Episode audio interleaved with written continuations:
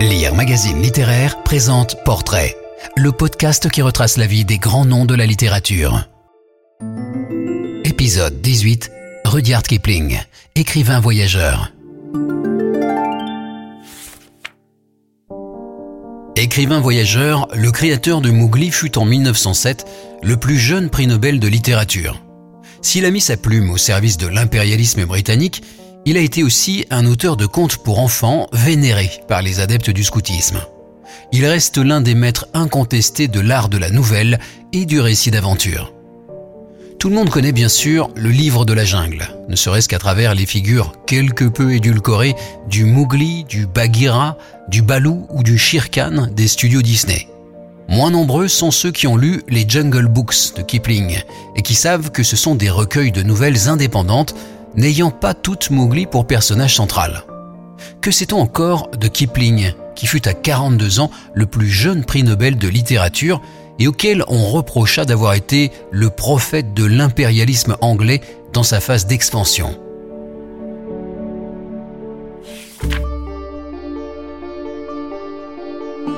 Joseph Rudyard Kipling vit le jour à Bombay le 30 décembre 1865 il serait redevable de son prénom d'usage au fait que ses parents se seraient rencontrés lors d'un pique-nique au bord du lac Rudyard. John Lockwood Kipling était un artiste cultivé, intelligent, sculpteur, dessinateur, capable d'écrire aussi. Il s'était embarqué avec sa femme le jour de son mariage pour Bombay afin de prendre la direction d'une école d'art. Par la suite, il devint conservateur du musée de Lahore, Kipling, dans Kim, a brossé le portrait de son père sous les traits de l'administrateur du musée de Lahore. John Lockwood avait épousé Alice MacDonald, une des petites filles de George MacDonald, compagnon de route du prédicateur John Wesley, le fondateur du courant méthodiste. Les premières années de la vie de Rudyard Kipling furent marquées par les couleurs bigarrées et les parfums épicés de l'Inde. Mais tout bascula en 1871. Rudyard et Trix c'est ainsi qu'on surnommait sa petite sœur Alice, née le 11 juin 1868, se virent confier, sans y être aucunement préparés, à une famille d'accueil en métropole. On tenait alors à ce que les enfants nés dans les colonies britanniques ne se mélangent pas aux indigènes.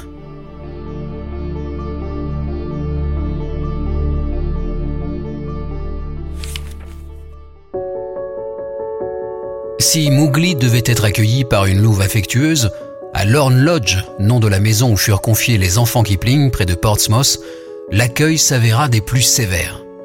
Dans l'austère demeure du capitaine de marine en retraite Holloway, on appliquait avec une extrême vigueur la doctrine de l'Église évangélique. La règle imposée par Mrs. Holloway, tante Rosa, la femme, se durcit jusqu'au sadisme après le décès de son mari. Aussi, la lecture et le monde imaginaire dont elle était la clé fut-elle plus qu'un échappatoire pour Rudyard. Seuls éclaircis, un mois par an, les séjours chez la libérale tante Georgie, sœur d'Alice et femme d'Edward Burne-Jones. Les mauvais traitements de tante Rosa finirent par avoir des conséquences sur la santé du petit Rudyard. Sa vue commençait à s'altérer. Prévenue par un ami, la mère de Kipling, après presque six années sans avoir revu ses enfants, retira le petit Rudyard de la maison de la désolation. Kipling ne reprocha jamais à ses parents cette séparation forcée. Cependant, le thème de l'enfant abandonné hanta l'imaginaire de Kipling.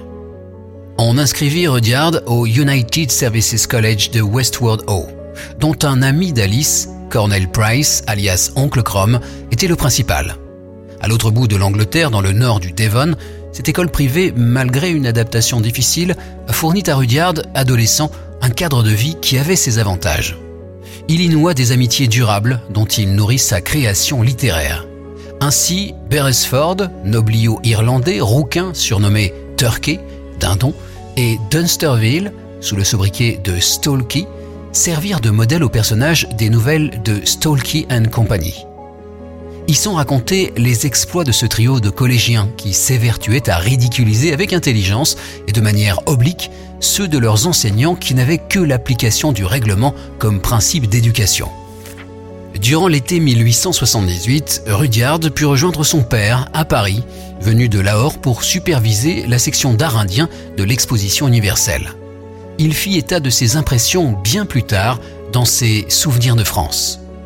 Ses parents n'ayant pas les moyens de financer des études à Oxford, et Rudyard n'ayant pas fait preuve de qualité suffisante pour décrocher une bourse, son rapatriement en Inde fut décidé.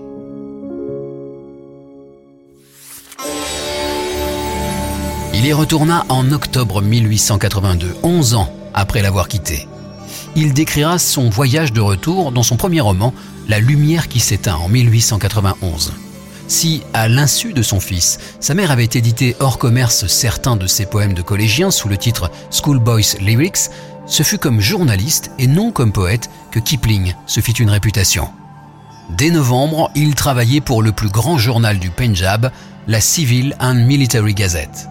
S'étant familiarisé avec les milieux militaires, il fut l'un des premiers à utiliser le parler cru des soldats, notamment dans ses chansons de la chambrée il frayait paradoxalement la voie qu'empruntèrent par la suite de nombreux écrivains antimilitaristes. Kipling collabora ensuite aux pionniers d'Allahabad. Il lui fallait être concis, précis, clair et intéresser le lecteur. Vers 1886, détail qui a quelque importance puisqu'on en trouve trace dans son œuvre, les héros de L'homme qui voulait devenir roi sont des Freemasons. Kipling fut admis dans la loge Espoir et Persévérance. Son métier de journaliste lui offrait en outre un observatoire de la société anglo-indienne en un moment important de l'affirmation du Raj, le règne en ourdou. Kipling commença à publier des recueils de short stories, simples contes des collines en janvier 1888 ou Trois soldats en 1889 qui exaltaient notamment avec le personnage du fantassin Private Mulvaney les vertus de l'homme de troupe, véritable artisan de l'Empire. Dans ces nouvelles, le narrateur n'est jamais en position de surplomb, omniscient, mais à hauteur de ses personnages qui, au fil des nouvelles, s'étoffent et revêtent même une dimension épique. Le succès fut immédiat. Kipling louait les valeurs de solidarité et la cohésion morale, tout en soulignant les travers et les mesquineries de ses lecteurs anglo-indiens. C'est aussi à cette époque que parut L'homme qui voulut être roi, nouvelle qui narre les aventures de deux aigrefins, anciens officiers en rupture de banc de l'armée des Indes, Daniel Dravo et Pichi Carnehan. Parvenu par ruse à conquérir le Kafiristan, Daniel se fait couronner roi de cette contrée reculée d'Afghanistan. Kipling s'était inspiré des exploits de James Brooke, premier Raja blanc du Sarawak, le même servi plus tard d'ailleurs de modèle au Lord Jim de Joseph Conrad. Dravo le rappelle lorsqu'il déclare qu'il s'agit pour deux costauds de faire le coup à la Sarawak. Sauf que les choses tournent assez mal, la mission civilisatrice s'arrête le jour où les indigènes s'aperçoivent que leur roi n'est pas un dieu. Dravo décapité, Carnehan crucifié et renvoyé en Inde avec la tête et la couronne de Dravo. Cet art de la short story fit le renom de Kipling. Il en composa plus de 400 dans sa longue carrière. En 1889, le pionnier l'envoya à Londres, via le Japon et les États-Unis, à charge pour Kipling de rédiger une série de croquis de voyage. Parti le 21 février d'Allahabad, il arriva à Liverpool le 5 octobre. L'année suivante vit sa notoriété exploser tant en Angleterre qu'en Amérique. Monstre balbutiant, Henry James, l'homme qui sort de nulle part, titre d'un article de James Barry, le futur créateur de Peter Pan.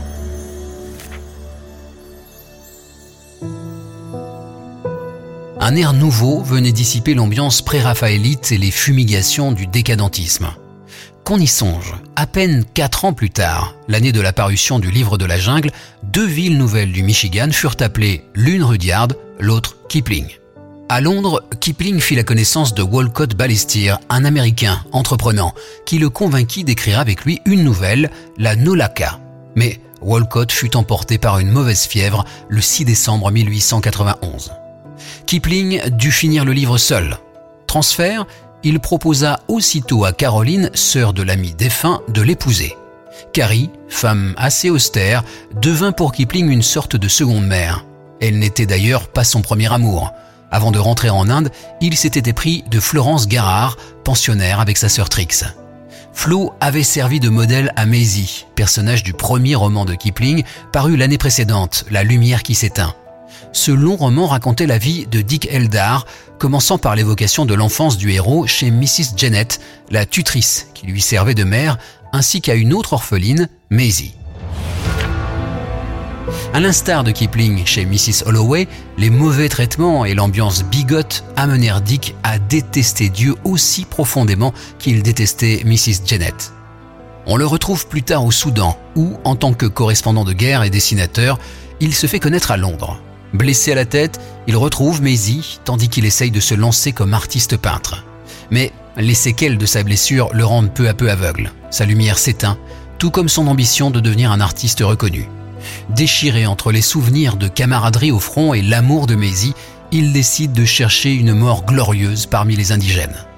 Le roman fut peu apprécié. The Light That Failed fut renommé par un critique malicieux The Book That Failed. Parmi les aléas de son existence, Kipling dut interrompre son voyage de noces, la banque où il avait placé ses économies ayant fait faillite. Il lui fallait repartir de zéro, ou presque. Les vers de If ont aussi une dimension autobiographique. Le jeune couple s'installa en Amérique, à Brattleboro, dans le Vermont, où naquirent deux filles, Joséphine le 29 décembre 1892, puis en 1896, Elsie. Les longs hivers enneigés stimulaient l'imagination de Rudyard. Dans leur maison construite en juin 1893 et baptisée Nolaka, la sans prix, Kipling créa Mowgli.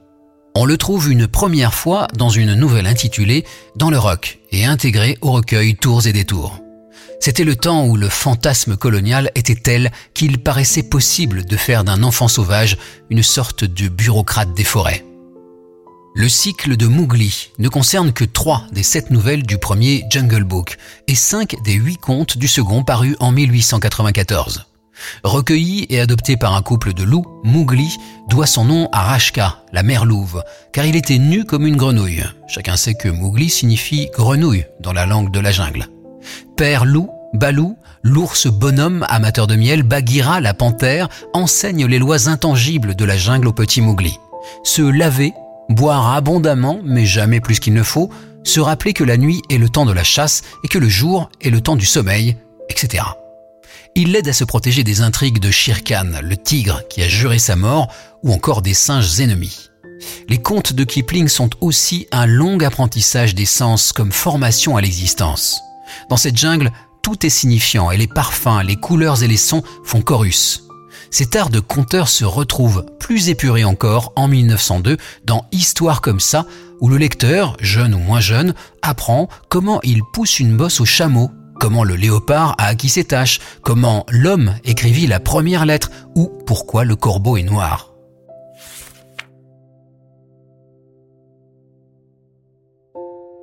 Avec Capitaine Courageux en 1896, Kipling cultive le genre Bildungsroman, roman de formation.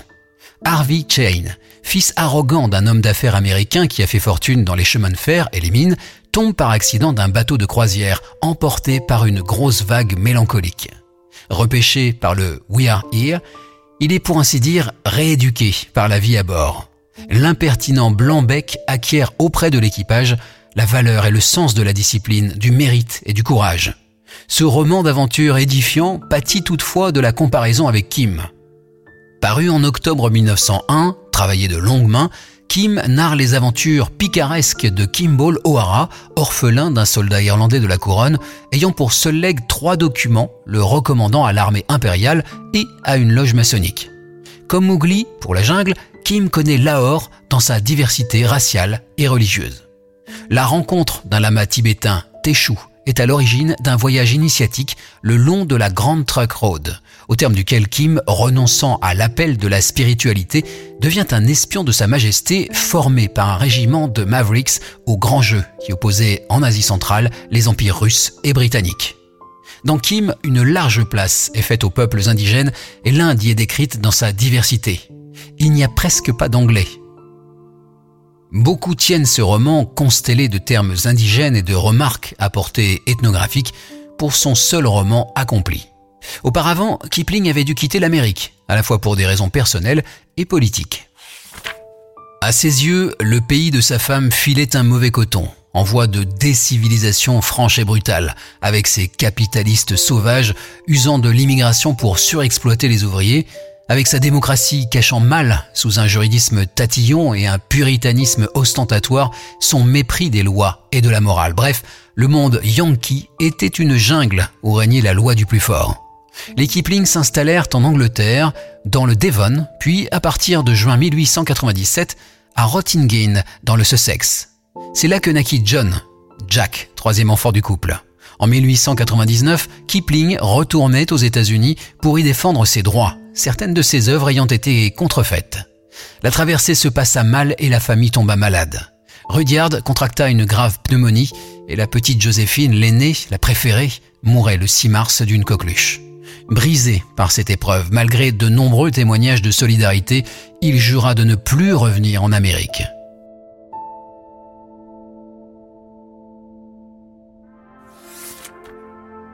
En partie parce qu'un climat chaud lui avait été recommandé, en partie à cause de la guerre des Boers qui couvait, Kipling se rendit en Afrique du Sud en février 1900.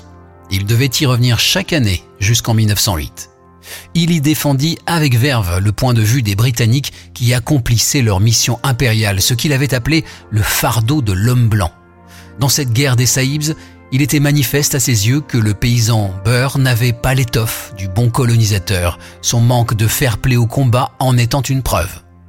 Ami de Theodore Roosevelt, de Cecil Rhodes, qui lui avait fait construire une maison sur ses terres, plus tard très proche du roi George V, et, même s'il avait fréquenté William Morris dans sa jeunesse, on ne saurait dire que Kipling fut un démocrate. Certaines nouvelles sont même assez pénibles à lire, comme L'armée de mes rêves, texte de propagande et pivot du recueil Périples et découvertes. Il reçut néanmoins le prix Nobel de littérature en 1907. À vrai dire, il aimait la hiérarchie et l'ordre, tout en étant d'abord intéressé par les hommes d'action et les trajectoires individuelles.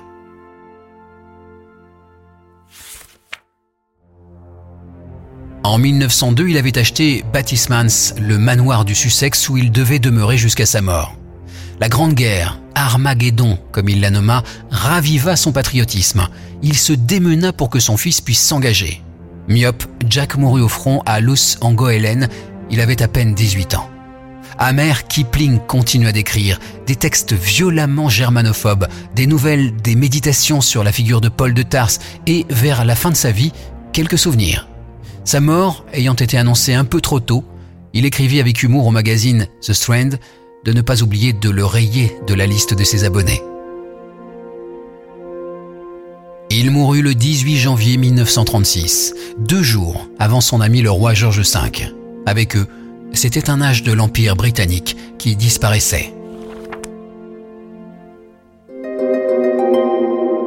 Rudyard Kipling et tous les grands auteurs sont sur lire.fr. Si vous avez aimé cet épisode, abonnez-vous au podcast Portrait de Lire Magazine Littéraire et aidez-nous à le faire connaître en laissant des commentaires et des étoiles.